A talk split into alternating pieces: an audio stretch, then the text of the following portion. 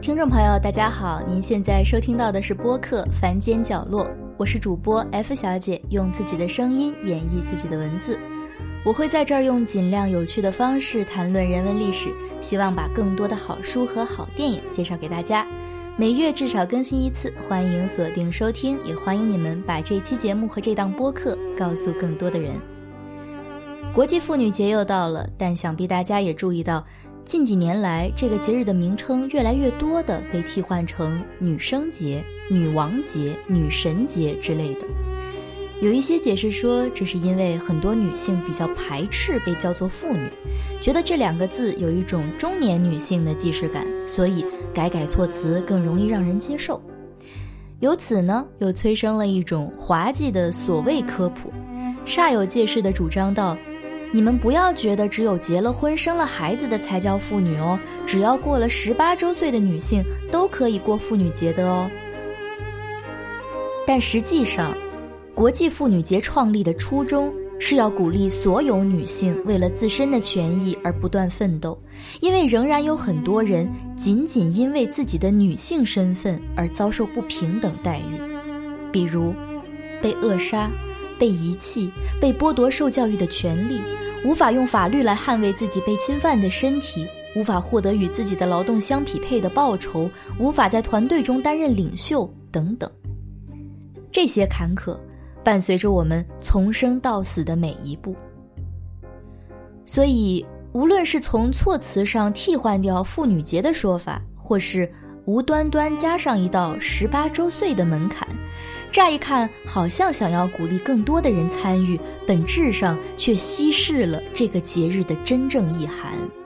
因为这些做法正在把女性这个整体切割开来，把我们拆分成不同的阵营，甚至有意无意地强调彼此间的差距和边界。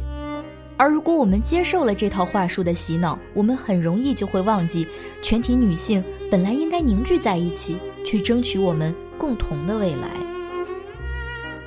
不仅如此，这些切割主要和年龄有关，这是十分典型的由男权社会价值系统做出的等级评判。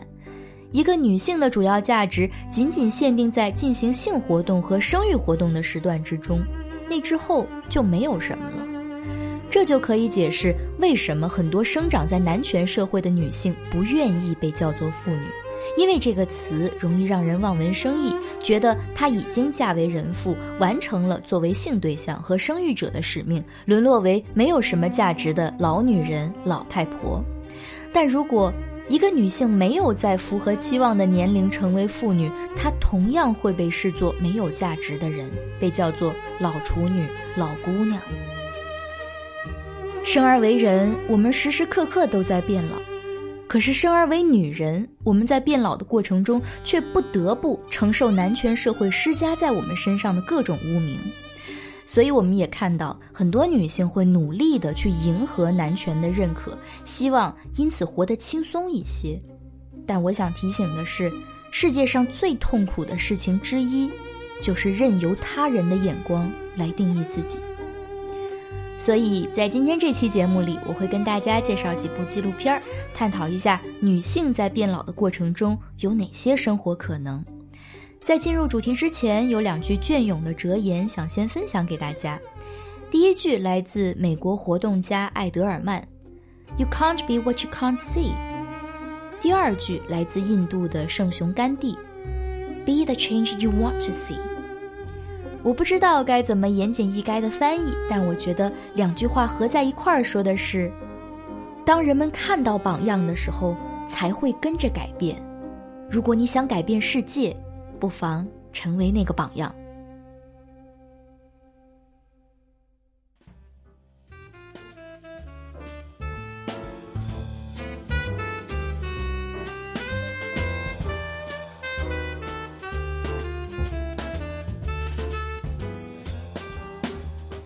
首先要介绍的这部纪录片是二零一四年上映的《Advanced Style》，这个名字我觉得特别妙，因为它可以同时被理解成晚期风格、高级风格和超前风格。这部纪录片起源于一档同名街拍博客，主理人名叫阿里，是个摄影师，二零零八年左右，阿里搬到了纽约，在大街上来来往往的人群中，发现了很多打扮亮眼的老太太，于是灵机一动，建立起这档叫 Advanced Style 的街拍博客。阿里只选择六十岁以上的女性作为自己的模特，希望挑战和改变大众的思维定式。人们总觉得女性上了年纪就注定人老珠黄或年老色衰，但阿里想展示一下老来俏的缤纷世界。博客运营了十年，一直到今天仍然在更新。曾经两次结集出版，也衍生出了我想要介绍的这部纪录片。片子里聚焦了七位老太太的故事，在影片最开头的部分，她们各自都提到了对于穿搭的理解，大多都把这个过程看作关乎身体和自我的艺术创作。每一顶帽子，每一条围巾，每一串项链，每一副耳环，都代表着他们独到的选择和思考，如同宣言般掷地有声。在他们之中，有的把一套穿搭比作一幅肖像画，所有的配件都是为了整体而服务。这不只需要美学的见解，更需要定力和耐心。如果一件外套没找到相配的耳环，那宁可不穿，也不能随便将就，以免破坏风格。也有的把穿搭比作雕塑身体的过程，需要运用不同的材质、层次和色彩来进行组合建构，以达到自己心目中的理想观感。是否紧跟潮流倒不那么重要，要是大家都跟着流行跑，那每个人都会看起来一模一样。有一位的穿搭态度很简单，他说：“I never wanted to look young, I wanted to look great。”我从来没有想要看起来很嫩，我想要看起来很棒。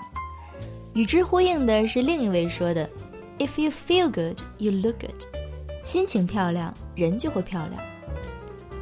这些话由我来介绍，其实特别没有说服力，听着跟鸡汤一样。我知道的，因为我没有老太太们谈吐间那种由阅历造就的坦然。而且说实话，我从小就明白自己不是那种能凭长相打动人的类型。所以常常宁愿躲避这些话题。但这部纪录片的一个重点恰在于，它在不断的提醒我，真正的美无关硬件，而关乎态度。如果你足够坚定，按照自己的哲学去生活十年、二十年、四十年，你一定会美得光芒四射，自成一派。片中我最喜欢的一位老太太是当时九十三岁的 Elena，她画着天蓝色的眼影，贴着橘红色的假睫毛，看起来像春天里一只活泼的小鸟，让人过目不忘。Elena 说：“我以前认识一个在法国的哥们儿，做假睫毛做的可棒了。后来他死了，我当时心想：哎呀，那我怎么办呢？我的眼睫毛都掉了呀。所以呢，我就把自己的头发剪下来，自己做假睫毛。”这位活泼的老太太原本是一位画家，十多年前又成为了一名教授。学生们好奇她的年纪时，她就回答说：“在五十岁到死亡这个区间内。”不去学校上课的时候，Elona 也会为了慈善筹款而登台演唱，像明星一样大方地接受观众们的掌声。在采访镜头前，他还朗读了自己最近收到的信件：“也许是命中注定吧。”我们的人生在那天有了交集，你就是个头发红彤彤的、眼睛亮闪闪的天使，因着某种缘故降临到我的生命里。这封信很可爱，对吧？他的语气里有一种娇俏的得意洋洋。对 Elena 来说，八十岁是一个重要的年龄。他说，差不多是在那个时候，I came into my own。这个表达很美。按照字面意思来翻译，是我走向了我自己。但这句俗语的真正含义是指人到达了一个全盛时期，是成熟的、丰富的、能干的、骄傲的。在八十岁抵达人生巅峰，这句话让我无限感慨，因为生活在男权社会里的女性很少敢于想象这么漫长的属于自我的人生。按照传统的眼光来看，女性最光彩照人的模样只存在于婚纱照上，从那之后她就会消失不见，默默地走在一条下坡路上。我最近在看的书里恰好有这样一段话：莎士比亚的喜剧多以结婚为结局，悲剧则以死亡为结局。莎翁赋予了结婚和死亡同样的叙事效果，恰好证实了我童年的直觉，两者都有让故事结束的作用。那些争强好胜、能说会道的女主人公，在一场轰轰烈烈的婚礼后，便没有了台词。纪录片中没有提到 elona 的家庭或婚姻状态，我们也并不需要知道她是否扮演了好妻子、好母亲的角色，因为这不是她用来定义自我的方式。她在以自己为主轴的人生里，气定神闲地不断打磨自己，活得骄傲又美丽。这恰也是打动我的一种 advanced style。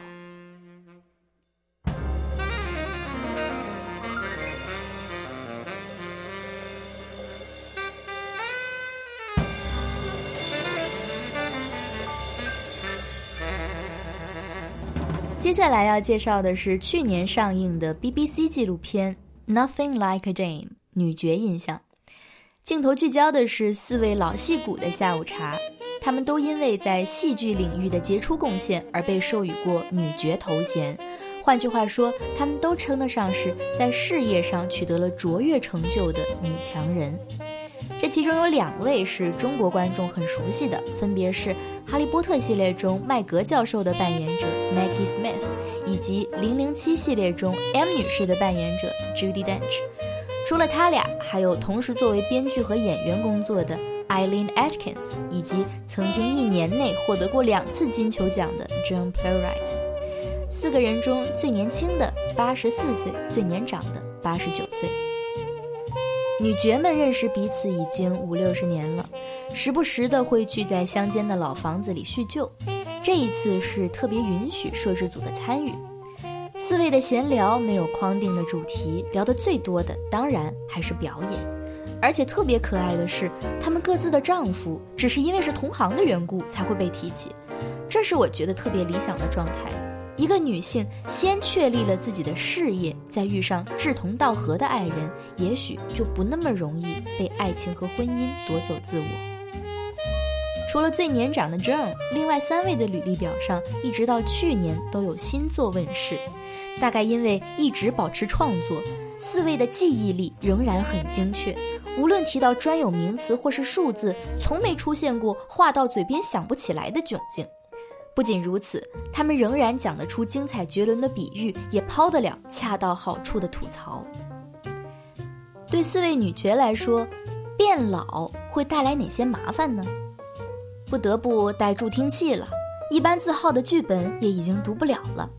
但朱迪觉得，她最受不了的是周围的人认为她老了。并不由自主地表现出一种过分的呵护。朱迪特别较真地回忆起前两年一件气愤的事儿，当时他被马蜂叮了屁股，有位年轻的医护人员走进房间，用一种奇怪的口吻问：“咱们叫什么名字呀？咱们有看护没有？”对方这一口一个“咱们”的语气，好像显得朱迪是个生活不能自理、什么都需要人陪同和帮助的可怜虫一样。但他明明是一个谈吐清晰、思维敏捷的演员，而且那时候他才刚刚结束为期八周的演出，剧目是莎士比亚作品《冬天的故事》，朱迪还是印在海报上的主角呢。Maggie 在旁边补充了另一件朱迪不服老的事迹：当时有位朋友提起自己已经把所有的身后事都安排好了，然后顺便问了一句：“朱迪，你呢？”朱迪说：“我没呢。”对方问：“为什么呀？”朱迪说：“因为我还没打算死呢。”现场工作人员问：“你们会一直演下去吗？”Eileen、Judy 和 Maggie 都表示：“有机会的话，当然想一直演呀。”年纪最大的 John 坦诚道：“近年来视力衰退，接戏的限制又多了些。”但他在美国的经纪人还是很乐观、很支持的，说：“你要是什么时候想再次出山呀，我们绝对可以给你找个不错的小配角，只要还没被朱迪的魔爪染指。”朱迪一听，在旁边气得直瞪眼。另外三位则笑着表示：“这完全就是朱迪，老骥伏枥，志在千里，只要听说任何机会，第一个就会冲过去争取。”四位老戏骨给我勾勒出的是这样一种女性人生。找到安身立命的志业，通过不断的工作保持活力，在有限的人生里探索无限的可能，不示弱，不投降，至死方休。那么，以上是第二部想给大家介绍的纪录片《女爵印象》。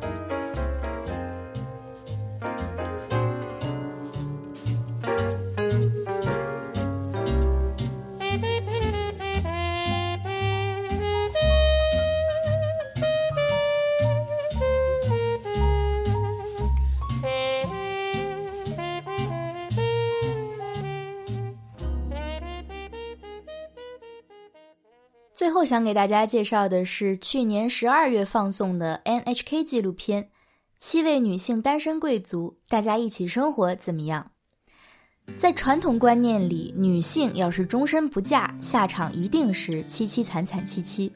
但这部纪录片提出了一种新的解法：七位老太太中，有的从来没结过婚，有的结了又离了，反正都是单身贵族。十年前，其中的三位好朋友一起出去旅行，突然萌发了结伴生活的念头，于是又召集了另外四位姐妹，组成了这样一个团体，叫做“各个 Seven”。他们分别购买了同一幢公寓楼里的不同房间，每个人都有彼此家里的钥匙，平时都是独立生活。如果遇到麻烦事或者危险，就拨一下 SOS 求助电话，召唤姐妹们来帮忙解决。除此之外，他们也设立了公共空间，在这里商议大事。其实闲聊天也可以，有时候甚至会促膝长谈到半夜。他们的成立宗旨是自立和共生。就这样，日子已经过了十年。七个姐妹都是在男权社会里坚持工作第一理念的女性，有新闻记者，有咨询师，有广告文案，有企业宣传担当，有福利设施行业的专家。虽然在工作上都能独当一面，但是在面对健康问题的时候，还是会害怕，自己要是哪天有个三长两短也没人发现该怎么办，所以才会想要组建这样一个支持系统，彼此照顾。各个 Seven 原本有七个初始成员，但其中一位两年前患了癌症，住院治疗后转移到了康复机构，而且还说不希望大家去看他，一时让姐妹们感到很错愕。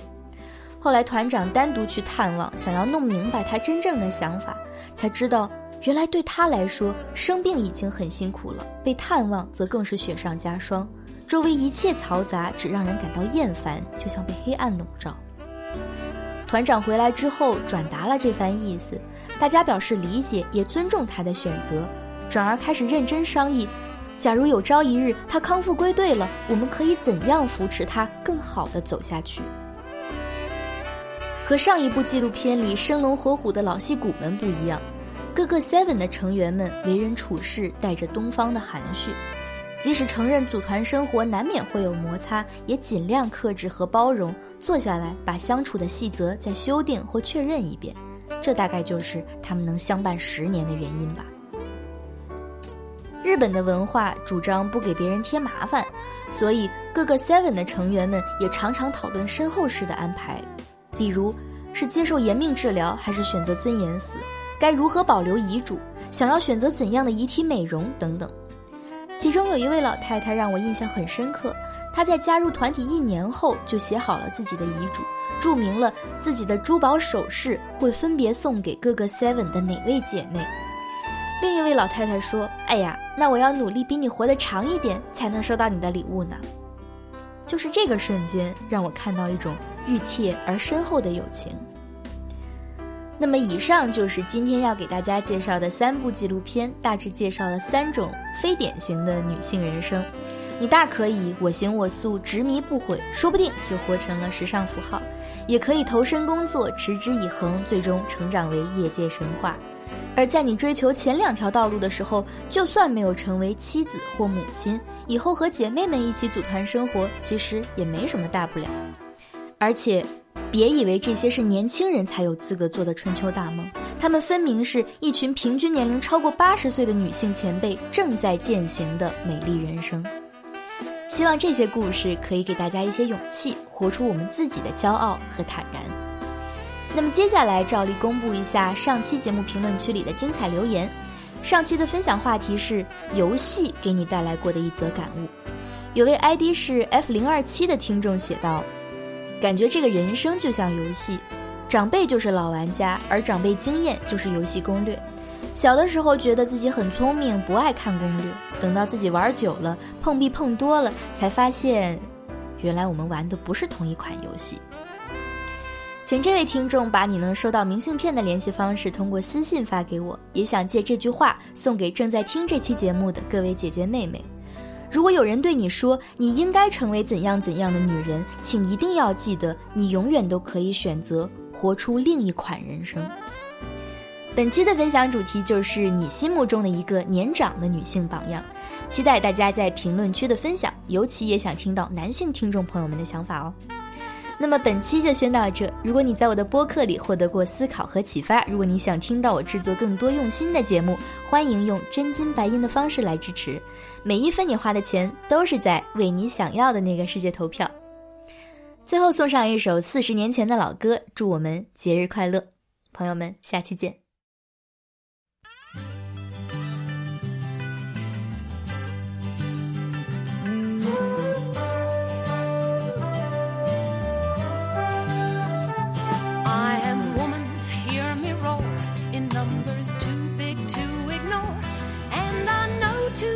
to go back.